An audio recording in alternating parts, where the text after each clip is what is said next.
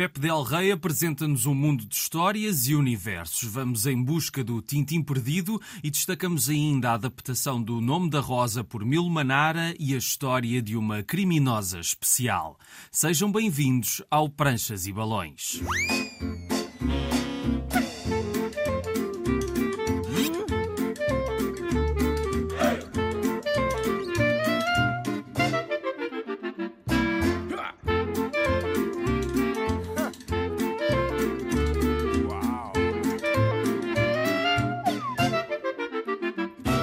Cá estamos para mais uma viagem pelo mundo da banda desenhada. Hoje vamos descobrir o trabalho de uma vida, uma fantasia autobiográfica de um autor brasileiro e que é também sobre a própria BD, mas antes disso, vamos conhecer o nosso convidado de hoje. É difícil apanhar o rasto a tudo o que faz o Pedro Pereira, mais conhecido como Pepe Del Rey, anagrama criado há quase 40 anos, em 1984 Será coincidência porque o autor gosta muito de distopias enfim, ele tem publicado vários livros, tanto de forma digital como em suporte físico, e tem uma grande criatividade e trabalha a uma grande velocidade. Basta dizer que depois desta conversa ter sido gravada, já vai lançar mais um livro, o que desafia o ritmo de divulgação da comunicação social. Mas falámos sobre várias edições digitais e também os dois livros deste ano que são a prova do fascínio do autor pela ficção científica filosófica, aquela que aponta caminhos e mais perguntas sobre aquilo que somos e que podíamos ser. Shedi, editado pela Escorpião Azul, publicado pela primeira vez em Itália há uns anos, e A Noite em que Tu Morreste, edição de autor, chancela El Pep, entretanto quase esgotada. Há muito, mas mesmo muito para descobrir na obra de Pepe Del Rey, mas antes de tentarmos descortinar uma ínfima parte desse manancial de BD, voltámos às origens. Tinham acesso ao Cavaleiro Andante, o Mundo de Aventuras, o Mosquito, era uma que era da da Universidade Portuguesa, não me recordo o nome. Fagulha? Fagulha. que era Fagulha? Mesmo, Fagulha. Tinha acesso a isso tudo. Havia também a revista Tintim. Foi no início dos anos 70 que começou a chegar Portugal assim, às escondidas, a Mental Orlan. Ainda era uma criança. Foi um impacto grande para ti. Sim, a Mental Orlan era, foi assim, a grande bomba. Tudo o resto era muito... Seguia tudo aquelas normas, todo o rigor histórico, todo, todo o enquadramento dos quadradinhos, toda aquela filosofia Estado Novo, etc, etc, etc. Mesmo pós 25 de Abril, tinhas aquelas revistas de humor, não sei se era o Riso Mundial, era algo assim parecido. Mais tarde também tinhas a Vilhena. Sim, sim, com a gaiola aberta. Com a gaiola sim. aberta, isso mesmo. Mas em Portugal não, não tinha chegado ainda aquela facada que cortasse mesmo esse peso. Porque já tinhas a pilote, mas era tudo mais do mesmo. Era, Sim, sim, a sim, pilote sim. eh, distinguia-se do Tintim, mas a mental, quando aparece, realmente quebrou tudo. Os ambientes, as histórias, os personagens, explorar coisas que não se falava na altura, com a roupagem da ficção científica e também de algum terror, algum fantástico. E foi alguém que veio estrangeiro e trazia a Batalha Orlan e eu peguei naquilo, quase às escondidas, e comecei a ler e fiquei, uau, fascinado. E tu já na altura também gostavas de ficção científica ou foi por arrasto da meta rolando? já, já. Porque a ficção científica já a lia antes da banda desenhada, portanto, todos os autores de ficção científica, Na Argonauta. Argonauta, por exemplo, já não lembrava da Argonauta, que foi daquelas grandes coleções que acho que é difícil de arranjar agora. Tenho pena de não ter nenhum exemplar. Tive acesso à ficção científica, para além do velho clássico do Júlio Verne, né? o Bradbury, que foi assim a grande escola, a grande influência. Philip K. Dick. Tive acesso a muita coisa antes da banda desenhada. Já lia coisas de ficção científica. Sim. Não era assim tão estranho para mim a ficção científica. E tu começaste a desenhar histórias ou a escrever histórias de ficção científica? É, para mim isso é tudo a mesma coisa. Já na altura, quando era miúdo, não, não tinha o, o- processo. Nunca... Estava sempre interligado. Sim, Sim. estava sempre interligado, porque eu, eu escrever um argumento tem que eu pensar também enquanto paginação, ritmo da cadência das páginas, do virar a página, isso tudo. Tinha que o desenhar também. Não, estava a perguntar se por acaso escrevias contos antes de, de, Ah, de não. fazeres, antes de desenhares. Não, Não. Eu cheguei a escrever contos. Eu lembro que havia um, do Diário Notícias, havia um suplemento jovem ou algo assim parecido, Sim. que uma vez eu tinha ido com os meus pais a Veneza, na altura tinha comprado uma Pentax tirar fotografias e escrevi um pequeno textozinho, um pequeno conto, pá, que nem uma página a quatro era. Mandei para esse suplemento do Diário Notícias e foi publicado, com uma fotografia de Veneza.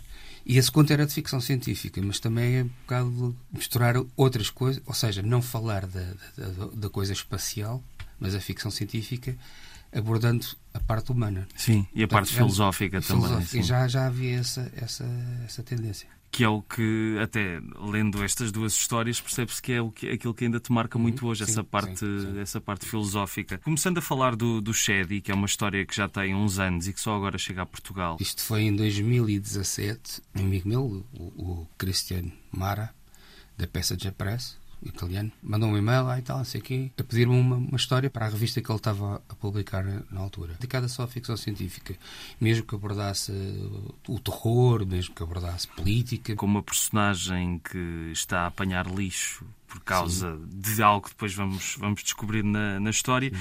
E também fala de não zonas de conforto, mas zonas de confronto. É uma história em que eu sinto que dava para pôr uma banda sonora do Evangelis de fundo, porque tem muita dessa melancolia que você até se encontra no Blade sim, Runner. E... Como tinha limite técnico de 40 páginas, ficaram pontos por desenvolver. Mas consegues entender essas zonas de confronto, não de conforto, mas de confronto, que é a capacidade do personagem de se inserir numa estrutura social, assumindo os seus traumas e como é que isso é determinante para o seu comportamento. Mas não dava para explorar muito. Tanto nesta edição, quando o editor, o Jorge Deodato e a Sharon Mendes me pediram três ou quatro anos a chatearem os juízes, ah, eu quero, eu quero, eu quero, pronto. Mas eu na altura não, não estava interessado em publicar porque não sei já tinha publicado e queria fazer outras coisas. Mas quando eles me pediram, e eu agora recentemente decidi, ok, vamos avançar então com isto, havia também outra questão técnica que era 40 páginas para um livro, era muito pouco, portanto tinha que aumentar pelo menos mais 4, mínimo. E aí consegui explorar um pouco mais num dos pequenos problemas que definem o personagem, que é a parte da relação dele com o irmão que morreu. Eu ponho muitas coisas, muitos elementos que são referências a outras coisas, ou coisas minhas ou coisas de outras pessoas. Sim outros, no caso da ficção científica, há universos que eu refiro, mas sem os referir diretamente. São uhum. referências visuais. E isto exige de quem o lê que saiba ou consiga interpretar e porquê que essas referências lá estão. E agora, recentemente, há questão de dois ou três dias, li uma crítica de alguém, que eu não pergunto o nome, porque eu não sei mesmo Sim, quem é. Bem, tudo bem. E esta última crítica é baseada em fragilidades. Se não percebeste, até um erro é meu que não consigo comunicar. Aceito. Mas não foi não perceber, é não sabe mesmo. As pessoas são muito, leem a banda desenhada de forma estruturada e não conseguem dar as voltas. E é um vício que eu sempre tive, fosse qual fosse o trabalho, é dar voltas. Não só de texto, como também de imagem. E utilizo muitas voltas na imagem, porque os níveis de leitura no BD não pode ser só reduzido ao texto. Nem o texto deve descrever a imagem, nem a imagem deve ser apoio, caminha do texto. E o Shady tem muitos pormenores assim. Quem ler, o que eu aconselho é que leiam com muita atenção. Já voltamos ao Pepe Del Rey, porque agora vamos viajar entre o sonho e a realidade. Ricardo Leite tinha um sonho, fazer da banda desenhada a sua profissão, mas a vida encarregou-se de lhe dar algumas voltas e depois de uma luta árdua para tentar encontrar um caminho no meio que o levou mesmo a sair do Brasil, esse sonho acabou por ficar para trás. Por vezes temos de fazer escolhas difíceis e, na ausência de respostas aos seus trabalhos, ele preferiu abraçar uma carreira no seu país como designer e desenhador das capas de discos dos maiores artistas brasileiros. No entanto, algumas ideias para histórias foram surgindo ao longo dos anos, como a de um antigo jogador de futebol que se torna ascensorista, até que chegou uma altura crítica, marcada por uma separação e a saúde dos pais, em que Ricardo decidiu sentar-se no estirador e fazer um livro. É em busca do Tintim perdido que chegou até nós pela seita e o título tem um significado importante. Em busca do Tintim perdido em francês é À la recherche du Tintin perdu. O livro clássico de Proust é À la recherche du temps perdu ou seja, em busca do tempo perdido. em francês a sonoridade é muito parecida, seria como se quase fosse um tempo duplo. Como esse livro trata exatamente da minha busca pelo meu sonho de ser um desenhador de, de, banda desenhada. Esse título casou muito bem. Foi o próprio Ricardo que nos explicou este título. A entrevista completa está a passar em julho na Antena 1 Brasil 200 e em breve estará disponível em podcast. Este livro assume-se como uma fantasia autobiográfica e um resgate emocional, em que tentaremos perceber porque é que no início da década de 80 Ricardo desistiu do seu sonho de viver dos quadrinhos para simplesmente vivê-los. Ele diz-nos que fez um acordo com a vida para ser feliz, mas os seus cabelos só ficaram mais brancos. Será que hoje é possível recuperar o sentimento que o movia na juventude? Também nos dizem no livro que ninguém apaga o passado, mas pode construir o futuro. Seguimos os passos do autor desde a infância, em que começou essa paixão assolapada pelos quadrinhos e quando escreveu uma carta à RG e recebeu uma resposta. Não foi possível conhecê-lo pessoalmente, mas mais de 40 anos depois dessa troca de correspondência, Ricardo poderá encontrar o criador de Tintim e, através disso, perceber algumas estranhas coincidências. Vamos daqui até à atualidade, entre devaneios mentais e recordações de leituras, até ao momento em que Ricardo decidiu desenhar esta odisseia por uma série de referências da nona arte, depois de visitar Bruxelas e os museus, as ruas, as surpresas da cidade da BD por excelência. Viajamos entre conversas imaginárias com personagens e autores como Hugo Prato, Will Eisner ou Maurício de Souza, entre muitos, muitos muitos outros que nos apresentam as várias realidades da BD em países e tempos distintos até porque na juventude do autor o Brasil não tinha um mercado tão grande como o de hoje e também acompanhamos essa história da evolução da relação das pessoas com a BD, hoje levada bem mais a sério do que há umas décadas. Vamos perceber muita coisa ao longo desses delírios em que participa também o tal ascensorista que Ricardo criou. O desfiar das memórias e das influências não é gratuito, o autor usou o seu extenso conhecimento sobre a BD mundial para nos dar um tratado lado magnífico dessa paixão que se nota em cada página e no traço fabuloso, com o preto e branco que ele próprio admira e que tanto sabe ser realista como replicar o estilo de tantos autores que passam por estas páginas e que nos leva por tantos lugares da realidade e da imaginação. Porque também nos sonhos há pranchas espantosas que brincam com a estrutura narrativa e com a nossa percepção. Além disso, Em Busca do Tintim Perdido não é só um livro para amantes de BD. Todas as pessoas conseguirão encontrar pontos de contacto entre a luta de Ricardo pelo seu sonho e as nossas maiores ou mais pequenas batalhas contra aquilo a que a vida e os outros esperam de nós. Faz tanto sentido quando ele nos diz que, desde que nascemos, as pessoas nos colocam em caixas que fazem sentido para elas e pouco a pouco acreditamos que essas são realmente as nossas caixas. A missão de todos nós é nunca esquecer que, mais tarde ou mais cedo, temos de sair dessas caixas. Em busca do Tintim Perdido, tem muita coisa por onde se pegar e é difícil falar de tudo em tão pouco tempo. Mas podemos resumir dizendo que esta é uma obra fascinante sobre o autor e esta paixão que nunca esmoreceu, mas é também uma homenagem aos heróis do papel e da vida real. O livro termina com um extensíssimo glossário em que se apontam todas as referências em cada página. Foi preciso esperar muito tempo para ler um livro de Ricardo Leite, mas ele só podia existir com toda esta experiência acumulada de lidar com um sonho não concretizado. Até agora, claro. Esta é uma bela edição da Seita.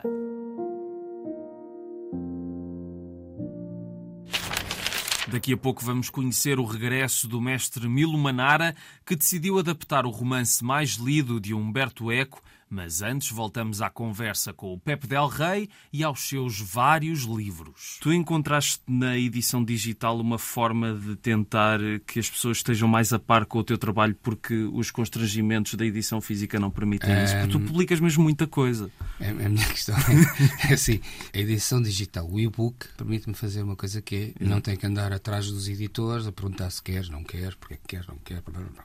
Então eu faço logo. E já tenho tempo para fazer outra coisa. É um bocado aquela coisa do, do nervosismo e da ansiedade. A fazer isto, vou acabar isto e vou mandar cá para fora. Há pessoas e pessoas, há leitores e leitores. Eu também não gosto de ler em telemóvel nem no computador. Prefiro o objeto físico porque é mais fácil para mim. Mas de facto consigo divulgar melhor o meu trabalho em e-book. As vendas dos meus e-books até têm sido alguma surpresa estranha para mim, porque não estava à espera. Faço, bum, já está. E é por isso que depois é difícil falar de um livro que já escreveste, já fizeste Sim, há 5 anos, né? Já está. Já, já fizeste mais outra... 400 no meio. é, já está no outro lado. Não, não, é, é complicado mesmo. Pois é também aquela história que é, o, o, no caso do Shady. Já falei sobre ele, sobre a história, não sobre o livro, sobre a história, várias vezes com outras pessoas. Exato, e sim começa a ser repetitivo na minha cabeça e às vezes a informação fica sim, sim, parada. Sim. Percebo, percebo. Mas ainda antes de, de, falarmos da noite em que tu morreste, falar só dos teus e-books, aquele que me surpreendeu, que é o Hóstias. Ah, e, Hóstias. nós falámos muito de ficção científica, mas o Hóstias não tem nada, Não de, tem ficção nada- científica, nada de ficção científica. Mas é uma personagem muito, muito interessante. E eu não estava nada à espera daquela história a acabar assim. Tu queres fazer uma série de várias histórias com aquela personagem? personagem, para já, portanto, além do primeiro, já tem mais dois terminados. Ok. E vão sair, E- entretanto, digitalmente. Sim, quando eu decidir acabar tudo. ou seja, porque eu não devia ter publicado logo o primeiro, devia ter esperado pelo menos os 5 ou 6 Ok. e de lançar, que era mais fácil se calhar. Mas pronto, foi aquela ansiedade. Os outros que estou a aguardar, acabar e depois lançar. De duas em duas semanas sai um número. E é tudo na base dos 28, 32 páginas. E depois, mais tarde, se aquilo tiver alguma lógica, então aí poderá passar como capítulos para o formato físico. O Hóstias é, é terrível. que o primeiro, na minha opinião, é o mais suave de todos. Então é sempre a descer depois É daquilo. sempre a descer. Ok. é- porque, é, lá está, não tem nada a ver com a ficção científica, mas é bastante problemático. Sim, tu lançaste como edição de autor a noite em que tu morreste. Sim. E eu tenho que fazer a pergunta mais básica: porquê é que este teve de vir para livre então? Primeiro porque são 112 páginas. Em formato e-book a coisa teria que ser partida em duas partes. Não funciona estares a ler no telemóvel um livro de 112 páginas, de imagem ainda por cima, que cansa mais. Porque o texto corrido consegues mais facilmente leres uma, umas quantas de seguida. A imagem queres voltar atrás sempre a ver, porque há detalhes, lá está a tal brincadeira, há detalhes que estão nas páginas anteriores. No livro físico é mais fácil do que no digital. Na verdade, esta história eu acho que precisava mesmo de papel. O branco do papel, isto é muito estranho.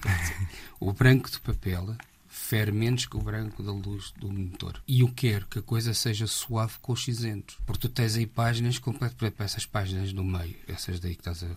Sim, em que eles estão naquele interior que não há sombras, é tudo luz. sim. É, se fosse no monitor era, era muito doloroso para qualquer pessoa. E de 112 páginas em que tens brincadeiras de repente de luz, é puxado. E tens esta coisa que tu fizeste agora que foi folhear assim. E tu consegues com o papel, consegues fazer essas manchas cinzentas e brinca no, no- no- na tua retina. É quase aquela coisa do flipbook. E eu gosto disso.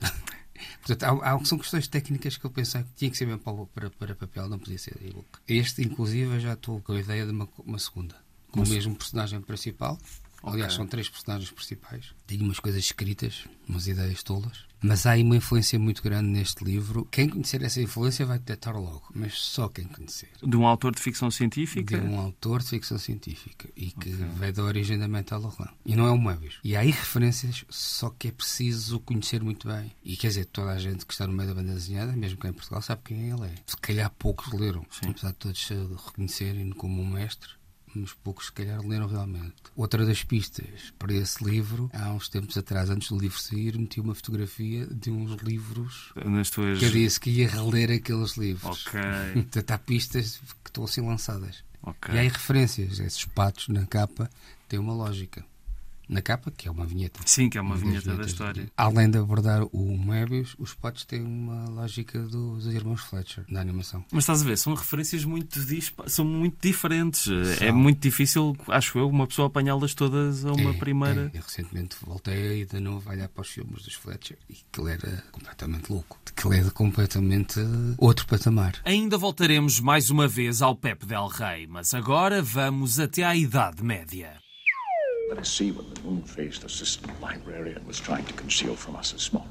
Esta é a voz inconfundível de Sean Connery. O ator deu vida ao protagonista de O Nome da Rosa na adaptação ao cinema de Jean-Jacques Hano, lançada nas salas meia dúzia de anos depois do romance de Humberto Eco, que alcançou grande popularidade em todo o mundo. O filme não lhe ficou atrás na fama, mas como acontece com muitas adaptações, os leitores apontaram várias críticas. Enfim, mas isso é outra história. O que interessa perguntar aqui é: e se em vez de Sean Connery, o protagonista do filme tivesse sido Marlon Brando? Spend my life trying not to be careless.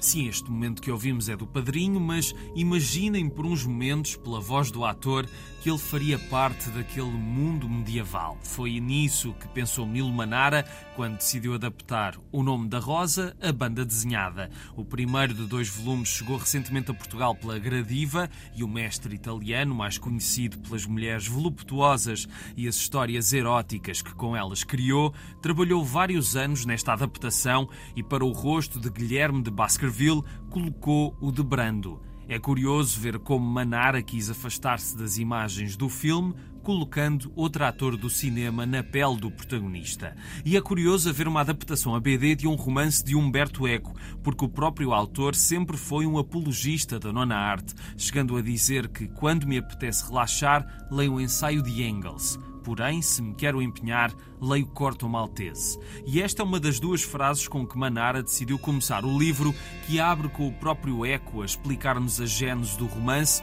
de como chegou à base daquele que foi um dos fenómenos literários da década de 80. Para quem não conhece de antemão a história do nome da Rosa, pelo livro ou pelo filme, posso dizer de uma forma muito simples que é um policial ambientado na Idade Média, no ano do Senhor de 1327, em que o jovem Adso, escrivão e discípulo de Guilherme de Baskerville, nos conta a história através da sua perspectiva. Eco utilizou a literatura de género, sobre a qual dedicou tantas páginas de ensaios, para criar uma trama sobre uma série de mortes misteriosas numa abadia cheia de segredos, em que o riso não goza de grande reputação.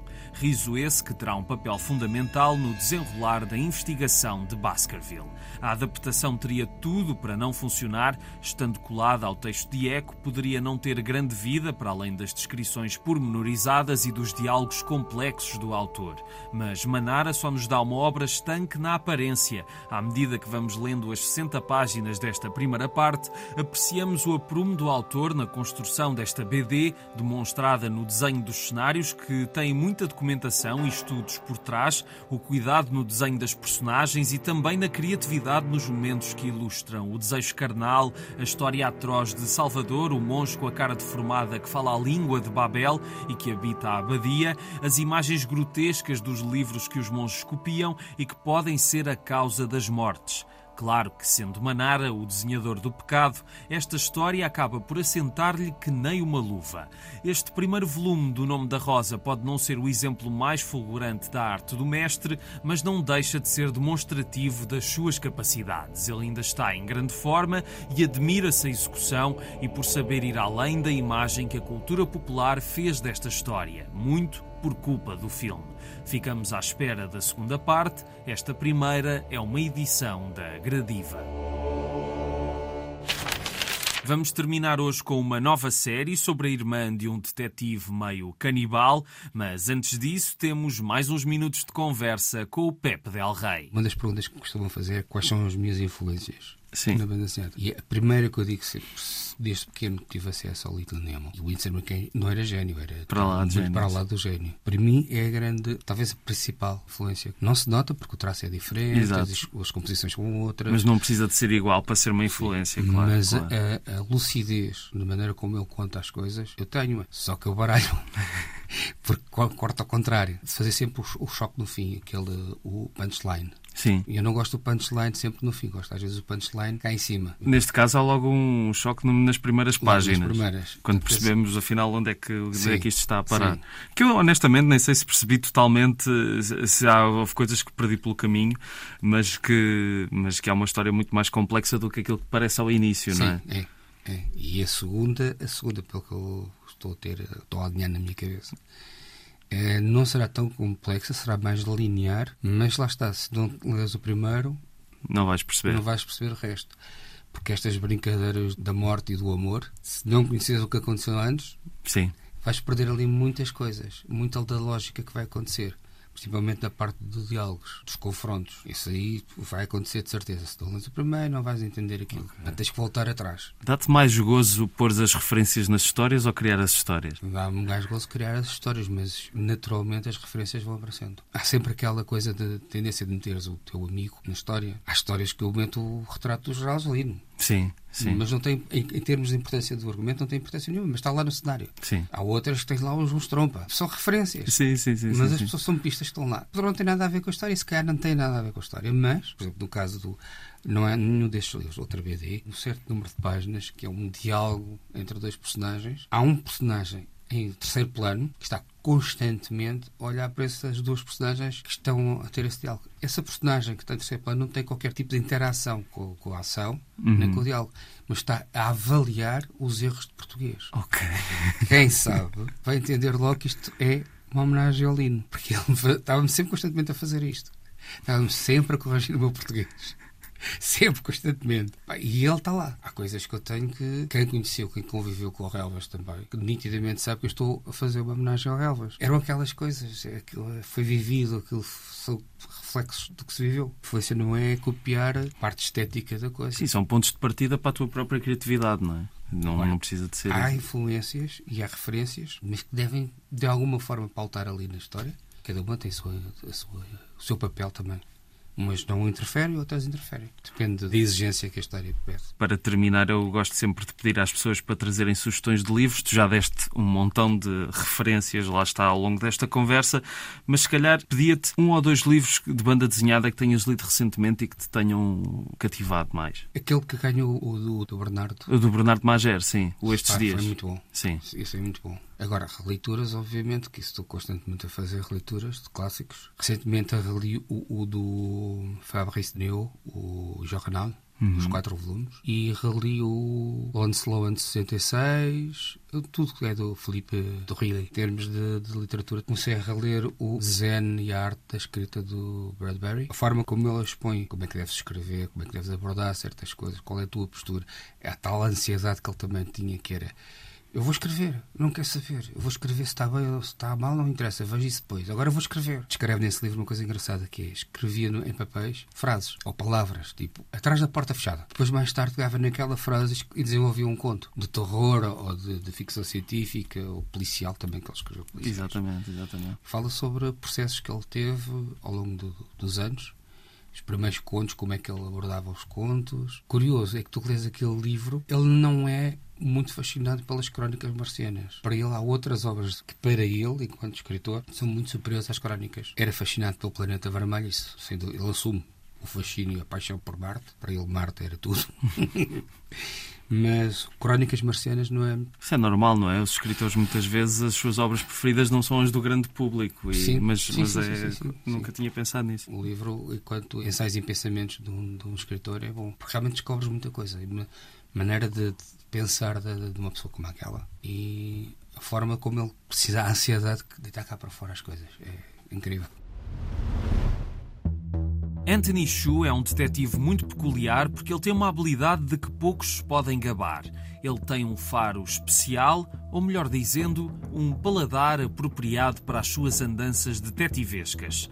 Isto porque ele consegue saber tudo sobre uma pessoa através do que come, o que podem ser alimentos ou carne humana. O seu dom funciona em tudo, menos beterrabas. É claro que ele não é caso único na sua família. A sua irmã Saffron tem uma habilidade parecida, não consegue olhar para o passado, mas ao partilhar uma refeição com alguém, consegue ter acesso a todos os seus segredos e especialidades. O que pode dar jeito, por exemplo, se estiver na prisão e em vários almoços ficamos a saber tudo sobre as maiores criminosas do mundo. Tony Shu teve direito à sua própria série, que vendeu muitos exemplares e conquistou alguns prémios consideráveis, e agora chegou a vez de Saffron brilhar no seu próprio espaço. Os dois primeiros volumes, Entrada e Mau Vinho, foram reunidos num só livro para a edição portuguesa da G. Floyd, simplesmente intitulada The Shoe. O argumento é de John Lehman e o desenho e as cores de Dan Boltwood. A primeira parte fala sobre os dois irmãos e do facto de estarem em lados opostos da lei, enquanto Anthony tem um novo parceiro que detesta e investiga um caso que inclui algumas mortes e até uma estranha gripe das aves. Seguimos Saffron nos meandros criminais, tendo estado envolvida no golpe que gerou tanto sangue e mais uns quantos. O namorado Eddie não ajuda, é um vigarista da pior espécie que a família Shu não aprova, como se pode ver num dos jantares habituais em que todo o clã se reúne. A segunda parte, Mau Vinho, já não está centrada nos irmãos e nas divergências de carreira entre ambos, mas envolve Saffron numa intriga internacional que inclui viagens no tempo através do vinho. É caso para dizer que é preciso estar mesmo ébrio para conseguir ir para outra época, neste caso a época em que o vinho foi feito e onde poderá estar um quadro que vale milhões de dólares na modernidade. Estas histórias são entretenimento puro, divertidas na concepção e desenvolvimento da narrativa e na arte muito dinâmica e com violência digna de Quentin Tarantino, pelo lado cômico e ligeiro com que é retratada. E é o melhor que os cómics industriais podem oferecer, diversão feita com argúcia e originalidade QB, que faz variadíssimas homenagens ao cinema e que, mesmo sendo um spin-off de outra série, não deixa por isso de ter uma alma muito própria.